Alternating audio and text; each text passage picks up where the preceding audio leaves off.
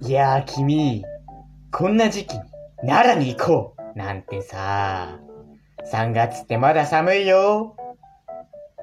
こんな時期に外なんてバカなんじゃないかい？この時期にしか見れないものがあるの。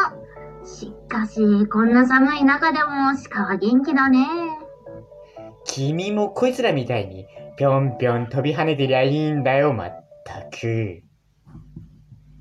てか君、こんな明るい時間からでいいのかい？深夜に行われるんだろう？いいじゃない。君みたいなやつは東大寺に来る機会はあんまりないだろう？明るい時間にそっちを見ようよ。そりゃ世の中の大抵の人が、修学旅行ぐらいでしか来ることはないよ。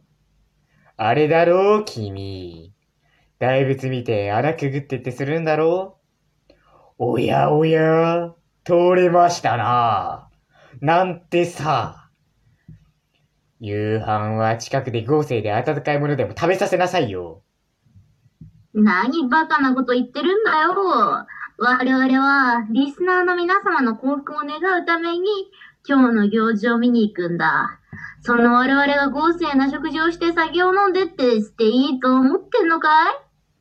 おやおや、田中くん。僕はね、一言も酒のことなんて言ってないんだ。豪勢な食事を食べたら君も酒を飲んでしまうだろう？わかってるじゃないか。いいじゃないの。君が V を回さなければ分かりっこないんだよ。君がそこも馬鹿正直に V を回すからさ。視聴者の皆様に、君も僕も擬態を晒すことになるんだ。さっさと飲ませなさいよそうだね。まあ、そこは森山さん、おいおいね。よーし。じゃあ、東大寺に向けて、軍団出発まあ、軍団って言っても我々二人なんだけどね。こうして我々二人は東大寺で3月に実に1270回行われてきた長い歴史を持つ二重の両方、趣味を見に行くことになったのだ。